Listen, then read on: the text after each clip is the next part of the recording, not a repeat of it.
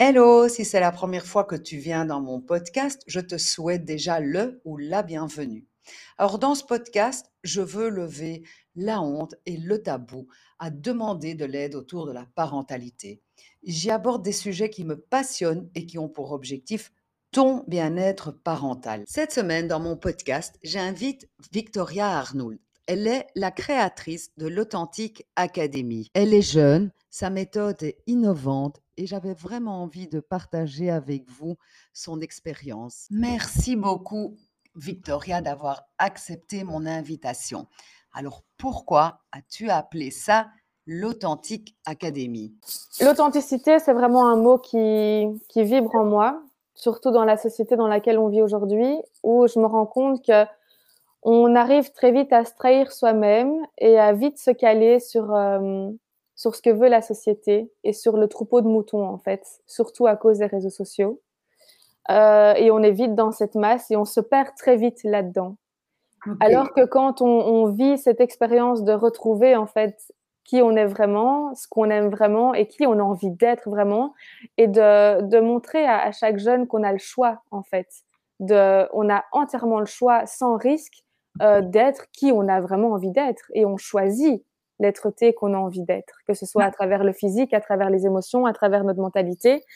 Et, euh, et une fois qu'on arrive à atteindre ça sans avoir peur du retour et du regard des autres, on, pour moi, la liberté, elle se trouve là. L'autonomie et la liberté. En, fait, en somme, ça, ça, fait la boucle avec ce que tu disais au début, c'est que tu voulais donner aux enfants et aux ados les outils justement pour devenir authentiques, en somme.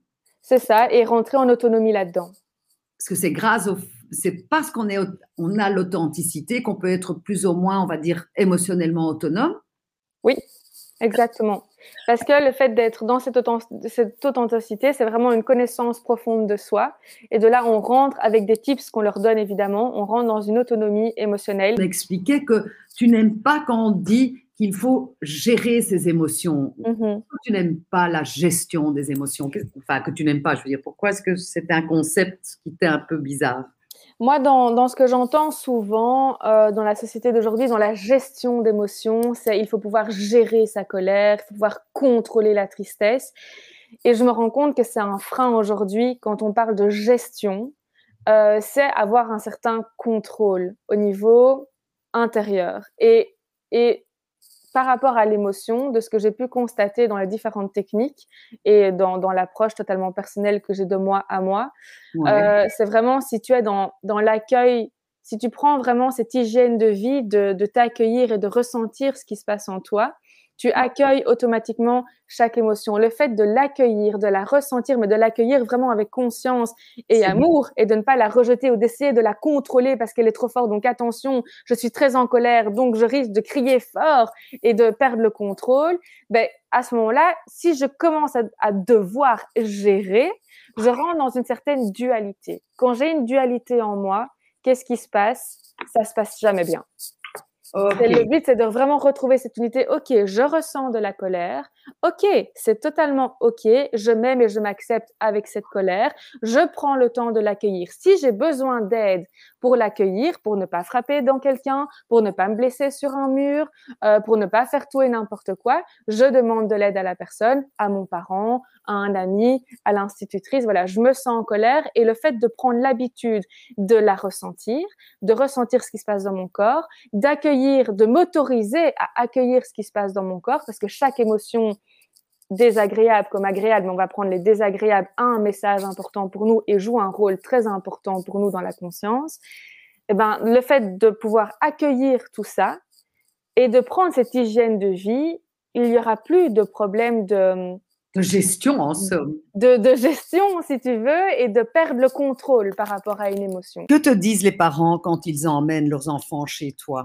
Alors, les parents, la plupart du temps, c'est mon enfant est TDAH, mon enfant est hypersensible, euh, mon enfant ne sait pas gérer ses émotions, mon enfant euh, est beaucoup trop sensible, mon enfant euh, n'ose pas s'ouvrir aux autres, mon enfant s'auto-sabote, il se trouve nul, euh, il se critique tout le temps, mon enfant n'a absolument pas confiance en lui, mon enfant est hyper enfermé et n'ose pas, n'ose pas parler aux autres, à part aux gens qu'il connaît et encore. Et ils ont déjà consulté, c'est-à-dire que chez toi, ils viennent c'est la première démarche ou c'est la dernière démarche? C'est une drôle de question, mais. C'est souvent, c'est souvent la dernière démarche. 60, 60 du temps, euh, on a, c'est ce qu'on constate des, parents qui viennent nous dire voilà, euh, ça fait un an ou deux ans que mon enfant va, avoir un psy et euh, je ne sais plus quoi faire. pas qu'il n'y a pas de résultat, mais ça, ça bloque. On, ne sait plus quoi faire. On est toujours un peu le, de ce qu'on constate souvent le, dernier recours en fait. C'est plus facile pour les auditeurs de comprendre au travers d'un exemple. Est-ce que tu aurais un exemple à partager avec nous? Alors là, on a une petite récemment où ben, les parents sont en plein divorce aussi, donc ça ne facilite pas la chose. Euh, on l'a eu en début d'année, en septembre, où la maman m'a dit, ben voilà, ma petite, euh, euh, elle, a, elle, a, 6 ans, elle est très très petite. elle, est, elle, est hyper joyeuse, elle n'a pas vraiment de problème, mais dès que je l'amène à l'école, elle hurle et impossible de, de me séparer d'elle. Euh, sans avoir une crise de larmes. Et bon, évidemment, pour les parents, c'est très douloureux aussi d'à chaque fois quitter son enfant euh, dans cet état-là. Ça laisse évidemment des traces sur l'enfant, une séparation trop douloureuse. Et euh, voilà, donc elle dit peut-être que ça va faire quelque chose. On travaille aussi avec l'énergie de groupe, donc ça aide évidemment. C'est-à-dire, c'est-à-dire, est-ce que tu peux nous donner une petite explication sur c'est quoi l'énergie de groupe? C'est que les enfants sont en miroir en fait. Donc l'enfant va arriver à un problème avec un problème et euh, tous les autres enfants arrivent avec un problème. Alors on ne demande pas aux enfants d'expliquer leurs problèmes, hein. ça, ça, sert à rien de poser des étiquettes, mais voilà ils, sont en résonance si tu veux en miroir euh, où on travaille tous la même chose en groupe et inconsciemment, on voit tous les difficultés des uns et des autres. Et si tu veux, il y a cette énergie de groupe qui vient renforcer, en fait, si tu veux, vraiment l'estime de chacun à travers les faiblesses de chacun. Parce que chacun dans le groupe, vu que c'est un groupe de bienveillance et c'est vraiment notre règle d'or avec le respect de chacun, c'est, on, tu leur enseignes les règles à l'avance Bien sûr, il y a vraiment un cadre hyper euh, strict qui est posé c'est la règle d'or, c'est cette bienveillance. On est un groupe soudé, on est là pour s'élever tous ensemble. On a tous des différences, on est là pour pour utiliser les différences des uns et des autres comme des forces et, ici, on a le droit de déposer nos faiblesses. Et c'est avec tout le groupe qu'on s'entraide et qu'on trouve des solutions par rapport à cette faiblesse. Comment se passe un atelier à l'Authentique Academy On a une thématique de base à chaque cours. Donc, les enfants vont arriver, ils vont s'installer euh, dans le groupe euh, en cercle. On va leur expliquer, voilà, aujourd'hui, nous allons travailler cette thématique. Prenons un exemple concret. Aujourd'hui, on va vraiment travailler euh, la confiance en soi et on aborde l'approche pendant euh, 5-10 minutes où on va discuter ensemble avec le groupe. Qu'est-ce que la confiance en soi? Qu'est-ce que vous, vous entendez par ça? Quelle est votre compréhension par rapport à cette thématique-là? Là, on partage on ce terme-là chez un enfant de 5 ans. Oui, on utilise vraiment, euh, on ne parle pas à ces enfants comme à des bébés, on utilise des termes euh, adultes, évidemment on s'adapte à eux aussi, on ne va pas aller chercher ah des termes compliqués. Ans, ouais, 6 ans, et, euh, et, donc on leur explique ce que c'est. Nous, d'abord, on, leur demande qu'est-ce qu'ils comprennent par ça. Euh, et, et, et, du coup, on a, on, a, on a ces retours, cet échange, et euh, pour qu'ils arrivent vraiment à cette compréhension de qu'est-ce que la confiance en soi et qu'est-ce que ça résonne en eux, cette confiance en eux, en fait. Et, nous, et nous, on installe une base pour vraiment qu'ils comprennent bien ce que c'est. Et qu'est-ce qu'on va travailler aujourd'hui? C'est cela. On part d'un point A et le but aujourd'hui, c'est d'arriver à un point B pour qu'ils vraiment ils intègrent l'information dans le corps. Ah. Donc là, donc là, on, on, discute un petit peu pour être sûr qu'ils comprennent la thématique. Et encore, s'ils comprennent pas, c'est pas grave parce que l'information passera directement dans le corps et pas par le mental. Et ensuite, qu'est-ce qu'on fait? Il y a toujours un petit échauffement de base pour qu'il y ait vraiment une cohésion de groupe qui se crée.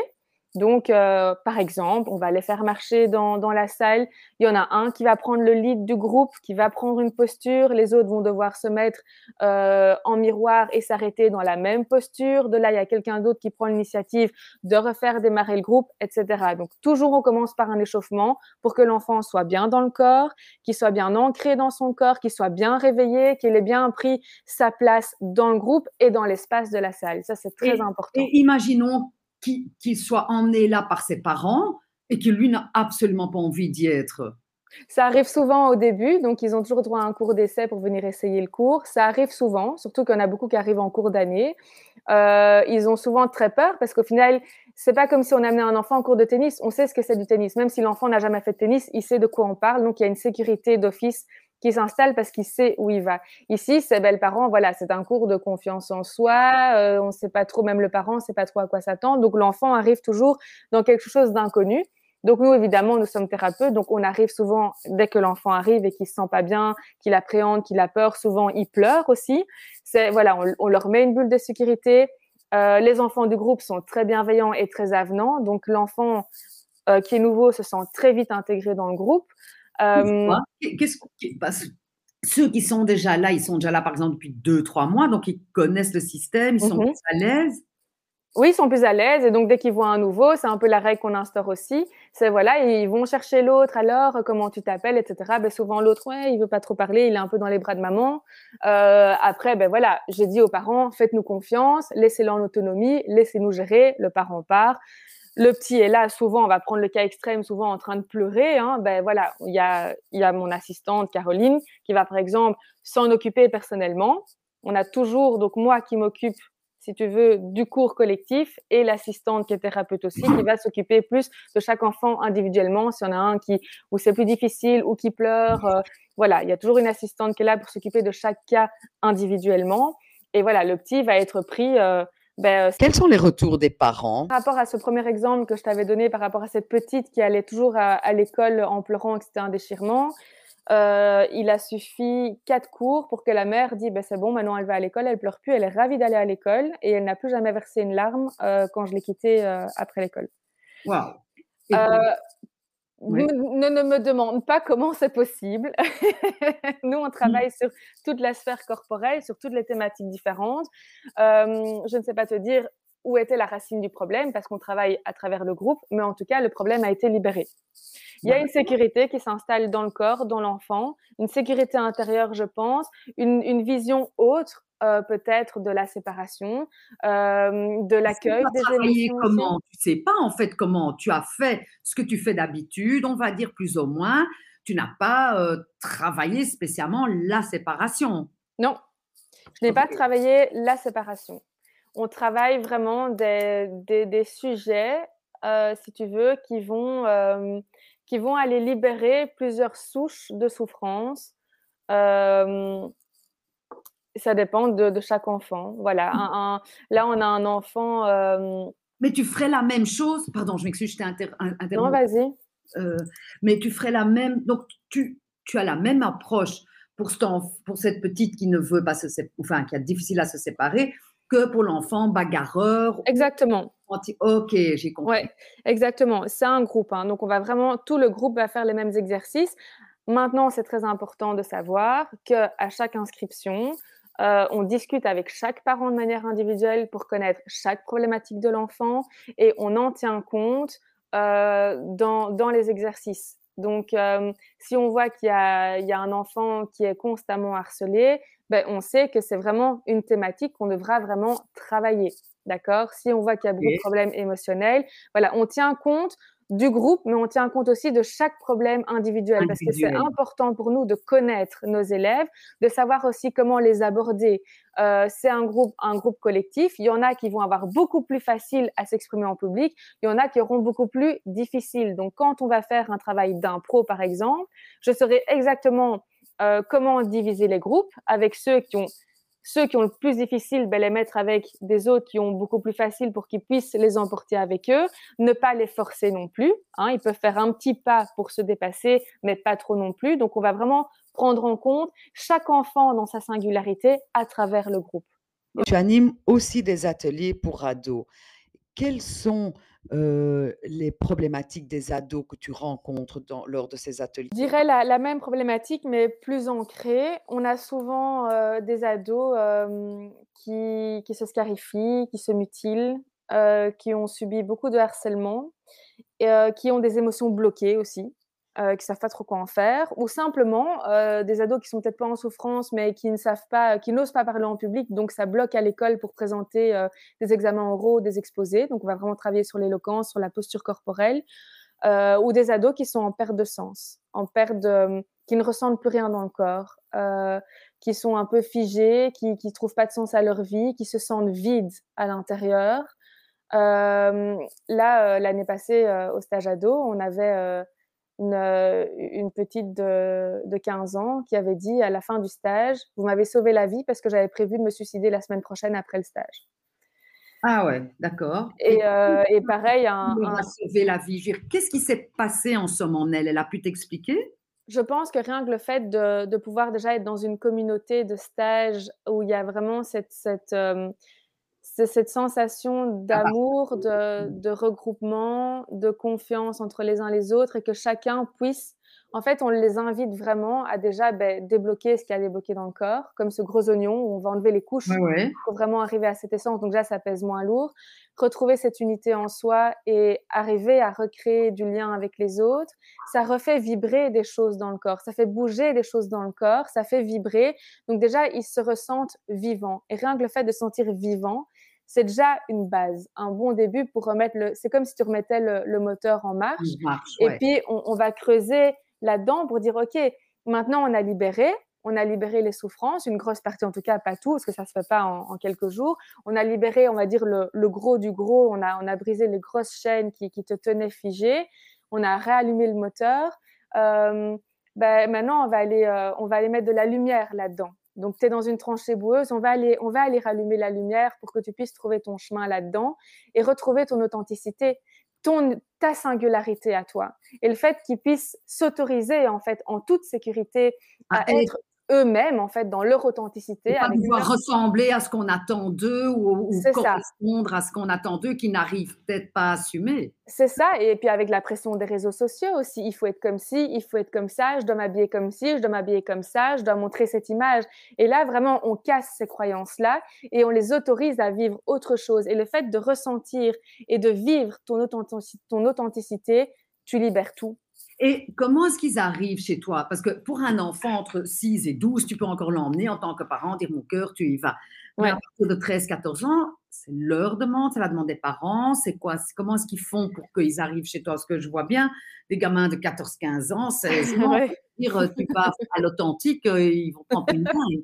Oui, mais c'est ça, c'est une problématique qu'on rencontre. hein. Donc, euh, les ados, il y a, y y beaucoup de résistance. Et les parents, euh, voilà, si l'ado dit non, ben, la plupart des parents, c'est bon, ok, euh, j'ai pas trop grand-chose à dire. Bon, ça, c'est une certitude. Maintenant, euh, ça a été très dur au début pour nous, mais une fois que la machine est lancée, la machine est lancée. Parce que si tu veux, au départ, les ados, la plupart, n'ont pas envie d'être là. Après, ça. ils vivent l'expérience et ils reviennent chaque année. L'année passée, on a eu Adrien, 18 ans, euh, qui est venu au stage avec son petit frère. Et, euh, et qu'est-ce qu'il a dit? Je l'ai accueilli euh, au stage. Tout le monde était là le premier jour. C'est toujours un peu tendu le premier jour. il a, personne il a connaît. 18 ans, Adrien, c'est ça que tu disais? Adrien, 18 ans. Il arrive vraiment avec son style et tout, très fermé. Et je vais l'accueillir et puis il me dit Ouais, dégage, j'ai rien à foutre là. Ah, que des- il est là que des paumés ici, euh, j'ai rien à foutre là, me faire Comment chier, il euh. a atterri chez toi même Alors, il a atterri au stage parce que les parents ont décidé qu'il devait y être. Enfin, il a 18 ans, donc ses parents, Ouais. les parents étaient super. euh, Mais les parents se sont bien rendus compte qu'il y avait un problème chez Adrien. Ils ont dit tu y vas, c'est comme ça et c'est pas autrement. Ok. Et le petit frère d'Adrien était là aussi. Lui, il avait 14 ans. Le puis, petit frère, il n'y a, a pas vraiment de souci. Et puis, euh, j'ai dit ben, écoute, pas de souci. Donc, euh, voilà, je l'ai laissé dans, dans son truc. Il voulait, il voulait partir. Et euh, au bout de quelques jours, je lui ai dit ben, au bout de deux jours, je lui ai dit ben, tu peux partir si tu veux. Mais réfléchis bien. Réfléchis bien. Et donc, on amène vraiment, en fait, chaque enfant, chaque, chaque ado à l'autonomie. hein. Ça, c'est hyper important. Notre but, c'est qu'ils soient autonomes dans toute leur démarche, dans leur ressenti personnel. Et, euh, là, Adrien, euh, il m'a dit, bah non, en fait, je vais rester. Et il revient encore cette année.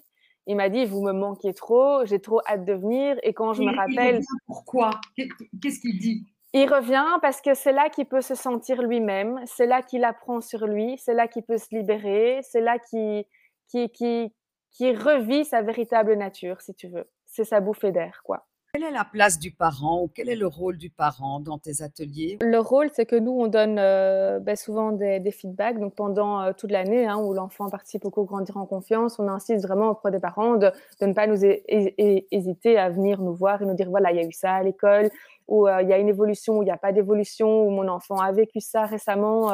voilà, on prend vraiment conscience de tout ça. Donc, ça, c'est vraiment notre contact avec le parent. C'est un peu le messager de ce qui se passe à travers l'ado ou l'enfant.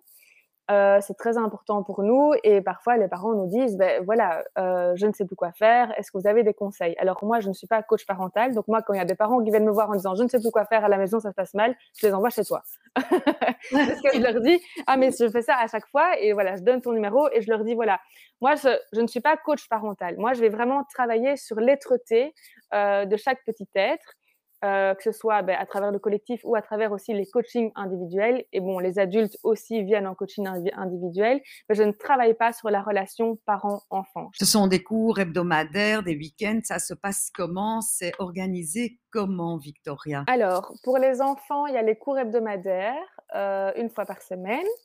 Pour les, les ados, euh, pareil, euh, cours hebdomadaire une fois par semaine. Et euh, pour les jeunes adultes, euh, pareil, cours hebdomadaire une fois par semaine. Et alors, on a aussi pour les ados et jeunes adultes les stages en résidentiel. Donc, c'est une semaine dans un gîte où on est tous ensemble pendant une semaine. OK. Et, et alors, on crée aussi des, des week-ends aussi avec des thématiques bien spécifiques. Merci beaucoup, Victoria, d'être venue partager ton expérience dans ce podcast. Je vous souhaite à tous une bonne semaine parentale et à la semaine prochaine dans ce podcast qui vous veut du bien.